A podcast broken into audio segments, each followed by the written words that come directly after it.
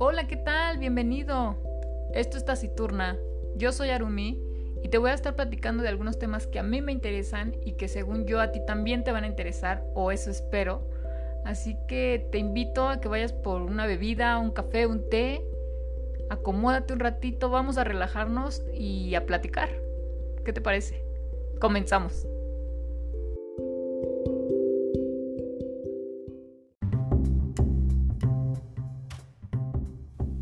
Bienvenidos a Taciturna. Hola, ¿qué tal? Yo soy Arumi. Gracias por estar aquí, por escucharme. ¿Y qué tenemos en este podcast? Bueno, tenemos el resumen semanal donde vamos a tocar varios temas interesantes y un poco delicados, otros no tanto. Y bueno, vamos a tener la reseña obviamente y les traje un género diferente ya para que no se aburran. Espero que les agrade. Así que me voy directo al resumen semanal. Y bueno, creo que ya tienen una idea de lo que voy a hablar y el tema que voy a tocar principalmente, sí, la explosión del Líbano. Válgame el señor, ¿vieron los videos? ¿Vieron cómo se hizo el bonito hongo de esa explosión? Y digo bonito en el sentido de que de verdad es muy impresionante como, o bueno, lo que puede causar una explosión de esta magnitud. La estaban comparando que es el equivalente a entre 1 y 1.5 toneladas de TNT. La verdad, ay, no, no logro imaginar la presión de esa onda expansiva porque vi los videos y se ve claramente que las personas que están grabando, eh, yo creo que salieron heridas, si no es que algunas hasta a lo mejor murieron, porque vi unos que estaban, creo que estaba al lado del edificio donde se estaba quemando, que también dijeron que eran, este, que primero era una fábrica de pirotecnia. Claramente nosotros sabemos que no. Yo, por ejemplo, vivo muy cerca de Tultepe y pues me han tocado los años en que se ha quemado ese tianguis y, por ejemplo, ahí les va un story time. Hace como un año yo estaba en mi cuarto leyendo y pues estaba muy relajada y en eso que se escucha el boom. Se cimbró la casa como no tienen una idea. Creo que ningún temblor yo había sentido que la casa se cimbrara de esa forma. Entonces pues me levanté con todo el espanto y la adrenalina que tenía. Mi mamá estaba ya dormida, ya, pues ya era tarde, yo creo como eran como las 11, las 12. Entonces nos levantamos así como, ¿qué onda? ¿Qué pasó? ¿Está temblando? ¿Qué, qué es esto? Pensamos que por poco se iban a romper los vidrios, de verdad. Fue muy impactante escuchar el sonido y pensamos a lo mejor fue una casa donde hacen los cohetes, ¿no? Porque por aquí por la zona hay muchas. Pero se escuchó bastante cerca y por más que veíamos por la ventana no veíamos fuego ni nada por el estilo. Entonces, pues ya saben que uno es chismoso, sale un poquito y salí a ver porque pues obviamente todos los vecinos salieron. Y lo que pasó es que en la siguiente calle donde yo vivo, a una vecina le había explotado el gas. O sea, un tanque de gas normalmente es de 20 litros. Entonces imagínense que ese tanquecito, todo lo que provocó, porque todavía eh, vi en redes, obviamente tengo amigos aledaños y me dijeron es que sabes que, o sea, hasta mi casa se escuchó y se sintió, ¿qué? O sea, neta, yo sé que no es un kilómetro donde vives, pero se me hace increíble que hasta allá se haya escuchado semejante tronido y se haya retumbado la casa. Entonces, comparándolo con esto, o sea, yo creo que un tanque de gas a 1.5 toneladas de TNT, o sea, no es nada. Yo creo que no es ni el 1% y fue horrible en esa ocasión que yo estuve. Entonces, la gente que estuvo alrededor, que no la contó obviamente, eh, pues sí, literal no les dio tiempo de nada. Yo vi un video que ya después lo bajaron y creo que estuvo bien. Digo, mi morbo fue más y vi que la gente se quedó literal como estatua. O sea, y es muy lamentable ver que a lo mejor por la negligencia de alguien más, pues haya pasado esto. Estaba diciendo el gobierno del Líbano que iban a llegar hasta las últimas consecuencias y que en cuanto encontraran al culpable, pues iba a ser este sentenciado y iban a tomar cartas en el asunto. Pero si se supone que es un puerto del gobierno, bueno, porque así yo lo entendí, ¿no se supone que ellos mismos son los culpables? ¿O cómo? No entiendo esa parte. En fin, a lo mejor ahí hay una historia turbia que no conocemos y a lo mejor ni conoceremos. Pero hasta ahorita reportan que van más de 5.000 heridos y más de 100 muertos. Y, muertos yo creo que hay mucho más, pero a lo mejor ya ni van a encontrar como tal los cuerpos. O sea, se han de ver deshecho como tal. Y pobre también de los hospitales. Y ahorita con la pandemia estaban a lo mejor a su máxima capacidad. Ahora atender a estas nuevas personas. No. O sea, pobre del país. La verdad es muy lamentable ver estas noticias. Digo, siempre lo he estado recalcando en todos los podcasts, pero es el 2020. Algunos ah, leí en un artículo que le llaman al 2020 como la zona cool. Eh, no cool de que esté chida, sino como la zona fría, el año frío, en donde pueden pasar eh, pues cualquier cosa así, cualquier suceso histórico va a pasar en este año. Y lo estamos viendo día a día, ni siquiera es este cada mes o cada tres meses, no, cada día está pasando algo diferente. De ahí nos vamos con otra noticia que me parece algo bueno, o eso espero. Rusia anuncia ya su vacuna, ya la va a sacar, ya va a estar en existencia. Obviamente primero va a su país, pero los demás laboratorios no le creen. Piensan que Rusia se está adelantando demasiado y que no ha hecho las pruebas necesarias para ya poder sacarla, ya que digo, no es, no es como el único país que está buscando la vacuna. Y bueno, también están diciendo que a lo mejor se robó como investigaciones de otros laboratorios para poder ya sacar su vacuna. Aún no confirman si esto es verdad o no, pero digo, tampoco se me hace una idea tan mala. De ahí, aquí vamos a relacionar. Antes de que saliera esta noticia, yo había escuchado que en Estados Unidos, bueno, que Trump en Estados Unidos había comprado a tres laboratorios, ahorita no me acuerdo, Moderna, Biotech y no me acuerdo del otro laboratorio, pero que ya había hecho ahí un pacto con ellos y que había comprado casi, casi 100 mil vacunas, si no mal recuerdo, y que obviamente él iba a ser el primero de la lista. Entonces yo me había preguntado, híjole, si él es el primero, nosotros en qué lugar estaremos. Bueno, pues ahora sale la noticia de que Marcelo Ebrard hace como un pacto con Francia y le dice, ¿sabes qué? En cuanto ya esté tu vacuna, nosotros queremos también ser de los primeros en, en tenerla, ¿no? Y le dice, Francia va, está bien, pero ¿sabes qué? También necesito un poco de voluntarios porque pues esto es así, ¿no? Tenemos ya que experimentar con más humanos y ver las reacciones que hay. Entonces, no sé, ¿ustedes podrían ser voluntarios para esta nueva vacuna? Yo la verdad al inicio dije, pues sí, ¿qué tiene de malo? La verdad me considero alguien saludable y digo, creo que aguantaría como las reacciones secundarias. No lo sé, podría ser. A lo mejor estoy loca y soy medio kamikaze, pero bueno, hay gente que no y que va a esperar hasta que ya esté la vacuna como tal bien probada y, que ya salga como a la venta o bueno, que ya sea distribuida. Entonces hay que ver qué tan cierto es esto. Ojalá sí, porque la verdad se estaría poniendo, pues sí, una estrellita en la frente a Marcelo Ebrard porque creo que ya está haciendo bien su trabajo en fin, de ahí que podemos más decir. Ah, sí.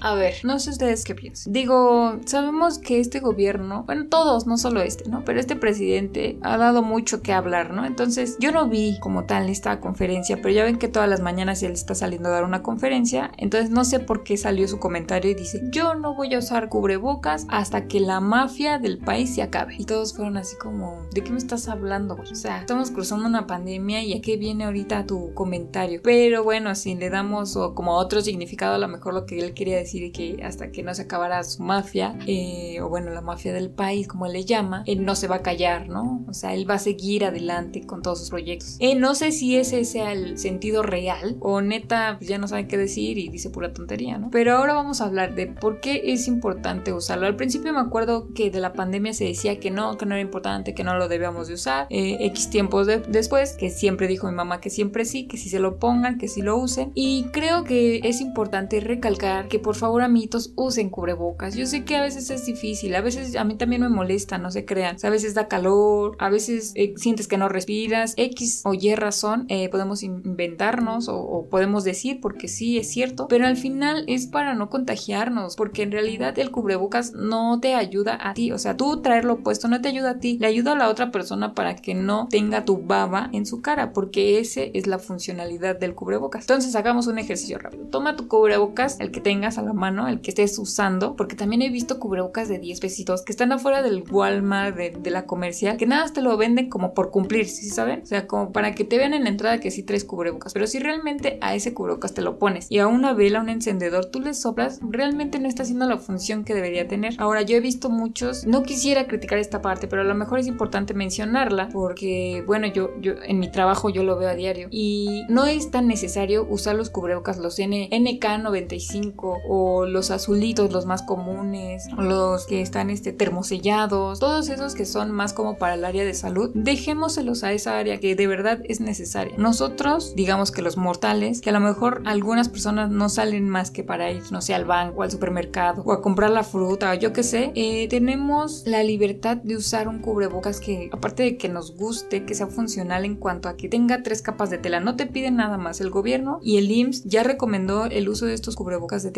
y yo como textilera te lo puedo decir. Tú compra o hazlo. De verdad, ya hay tantos tutoriales. Haz un cubrebocas de tres capas de tela, pero 100% algodón porque obviamente también eh, esa tela va a tu cara. Y haz la prueba. Eh, enciende una velita o un cerillo o bueno, el encendedor y al ponerte todo el cubrebocas trata de soplar y apagar esa llama. ¿La apagaste?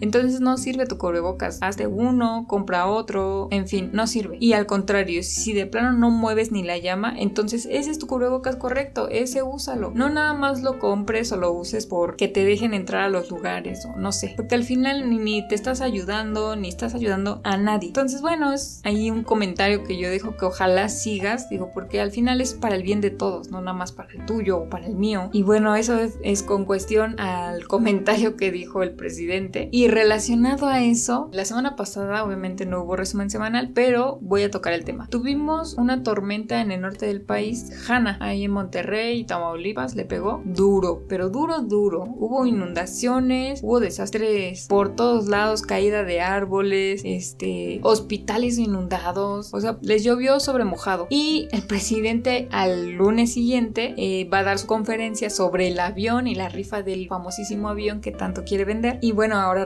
Y lo primero que dice al abrir su conferencia es, por favor, eh, con todo el respeto que me merecen, solo preguntas del avión, no sobre otra cosa, solo del avión. Y es así como, es neta, o sea, estás viendo que el fin de semana acaba de pasar este huracán y todos los destrozos que ha hecho de hospitales inundados, que son los que deberían de estar en mejores condiciones por la pandemia, y vienes y me dices que solo preguntas del avión, es neta, ay Dios mío, no sé qué vamos a hacer, no, de verdad no sé qué va a pasar con este presidente. Y de ahí, pues vámonos con algo más ligero, algo más gracioso, eh, que yo creo que ya todos vieron memes sobre sobre este acontecimiento tan histórico. Eh, pues sí, sobre la pelea de la combi, sobre la justicia que hubo en esa combi. Y digo, no creo que sea el primero, ¿no? Pero sí dentro de todo esto malo que comentamos y las noticias que están pasando a diario, creo que esto fue algo bueno, un entretenimiento en medio de todo lo malo que está pasando. Y al final, ay, ¿vieron ese video hermoso donde ya se va a bajar el ratero? Le agarran su manita y órale para adentro. Y yo les le comentaba a mi madre, es, es que la gente también con todo lo que trae adentro entre el encierro, frustraciones, el trabajo y demás, tener como este, esta luz de desestrés, obviamente la vas a aprovechar. No, hombre, si yo hubiera ido en esa combi, por supuesto que hubiera soltado patadas, puñetas, lo que hubiera caído. O sea, me quito el, me quito el estrés, saco mi furia contra el ratero que me acaba de robar y hago justicia y me vuelvo meme. O sea, imagínense todo eso en un ratito. Entonces, está súper padre el video. Digo, al final, a lo mejor lo malo es que las personas tengan que llegar a este tipo de situaciones para poder defenderse porque pues el gobierno no está haciendo nada. Entiendo que estamos en medio de una pandemia, pero eso no justifica que desde hace cuánto que, o sea, ya es tan común los asaltos en las combis, en los camiones, que pues la gente ya se está hartando y está llegando a esto y no es del, no es del todo malo porque esperemos que el mensaje se entienda a todas esas personas amantes de lo ajeno, pero si no, bueno, ya sabrá el ratero si vuelve a subirse a esa combi o no a esa, sino a cualquier transporte público.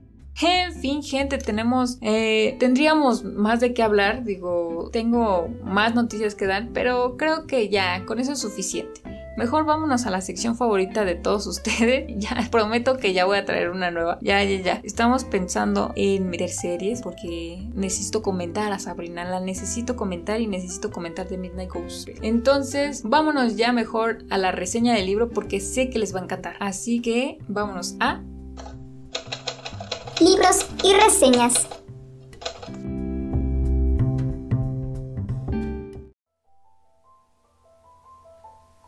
Bienvenidos a Libros y Reseñas. ¿Ya escucharon la música de fondo? Sí, entonces ya se habrán dado cuenta de qué libro es el que quiero platicar el día de hoy. Sí. El exorcista de William Peter Blatty. Una novela de terror, una novela negra. Sí, por fin.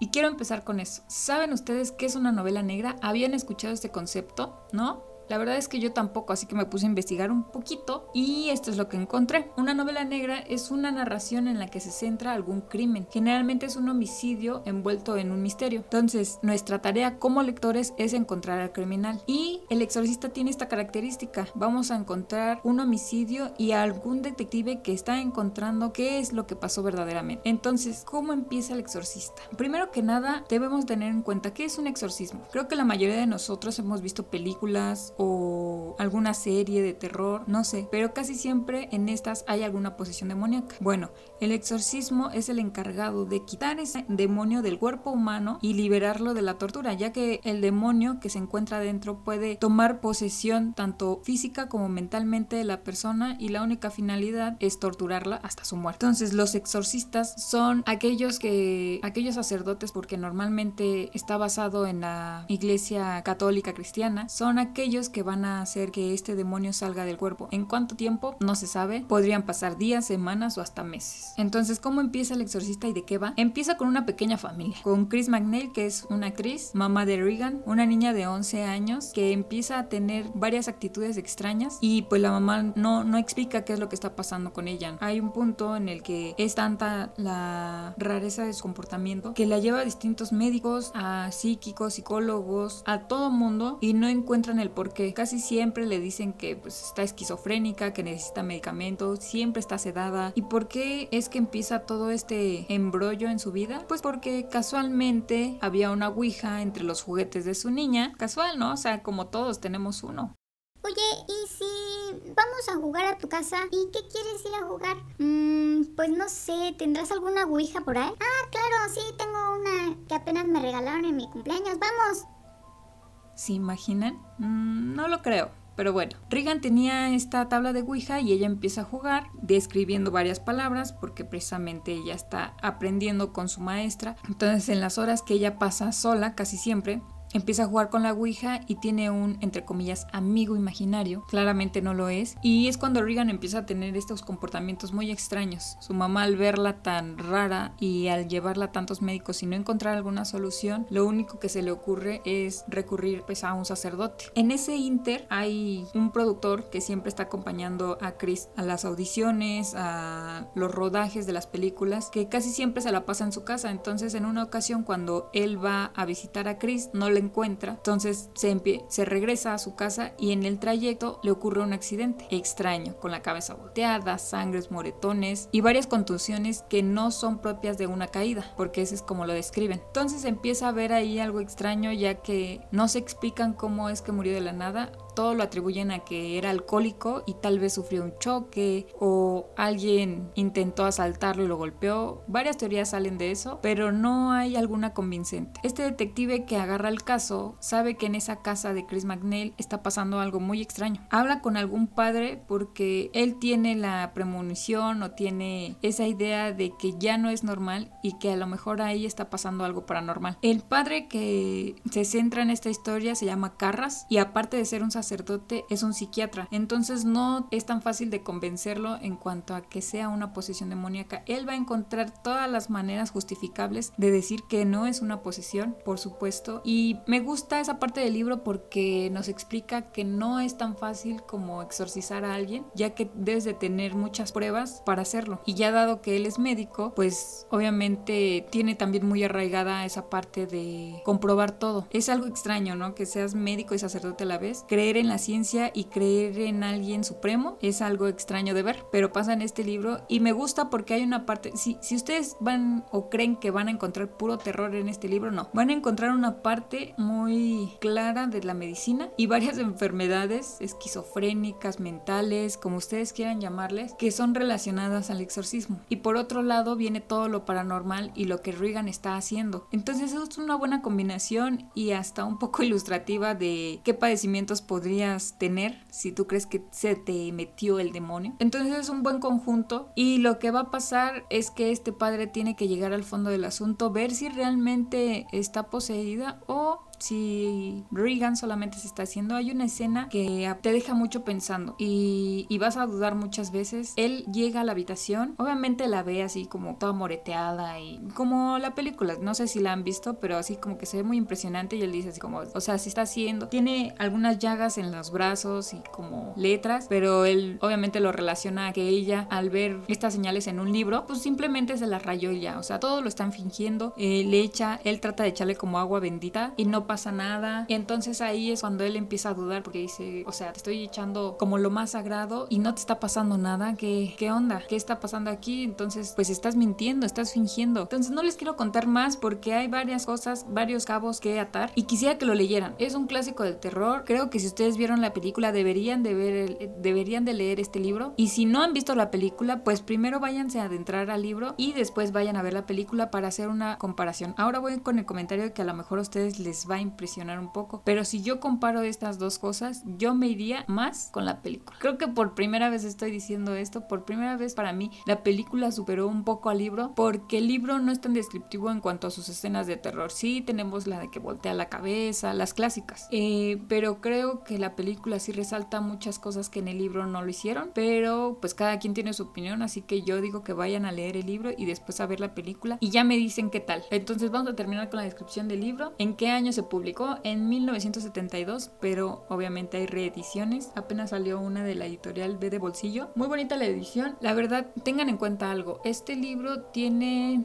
como dos versiones, la censurada y pues la libre, ¿no? La completa. No sabría decirles qué editoriales son las que tienen la completa. Yo al parecer leí la censurada, me faltaron algunas escenas ahí medio fuertes. Espero poder encontrarla completa porque sí, a lo mejor por eso le faltó un poco de terror a mi vida, pero ya dependerá que ustedes quieren. Eh, me parece que las primeras ediciones, es decir, las viejitas, pues son las completas. Esta de bolsillo, yo creo, a mi parecer, ha de ser censurada, pero no está de más que le echen un vistazo, que la lean y que, ustedes juzguen qué tal está y compararla con la película. Obviamente es un libro autoconclusivo y es un libro pequeñito de 375 páginas, no, no tardan mucho en leerlo, ya que si ustedes son muy miedosos y se sugestionan muy rápido, pues igual y si les va a llevar algo de tiempo, no lo lean entonces en la noche, yo porque estoy medio cucu y pues sí me gusta como meterle más terror al asunto, aunque no, no me dio tanto miedo como yo esperaba, pero sí, eh, pues aquí está El Exorcista, un clásico de terror, yo creo que si les gusta este género, sí o sí debe estar en sus listas de lectura, espero les haya gustado y quisiera también recomendarles, si les gusta ese mismo tema como a mí, eh, vean El Exorcismo de Emily Rose, muy buena película, solo que esa sí se centra mucho en la investigación, no esperen que toda la película trate sobre eventos paranormales. No, la mayoría va sobre el juicio de un padre. Y por otro lado, también quisiera recomendarles la mejor de las películas en exorcismos, Constantine. Sí, yo lo digo porque es mi favorita, a lo mejor ustedes dirán que pues, no. Pero en mi punto de vista, la verdad es muy, muy buena película y te explica como los exorcismos, pero en época contemporánea. Entonces me agrada, me agrada bastante esa película. Y pues nada, los invito a leer El Exorcista. Díganme qué tal les, les está resultando. Vean la película de preferencia en la noche para que se sugestionen más. Soy una maldita, lo sé. Pero pues nada, este es el exorcista, este fue el resumen semanal y muchas gracias por escuchar Taciturna, un podcast más. Y pues nada, bonito fin de semana, gracias por escuchar, por seguir aquí. Bye bye. Gózalo. En nombre Padre, el Filio y el Espíritu Santo.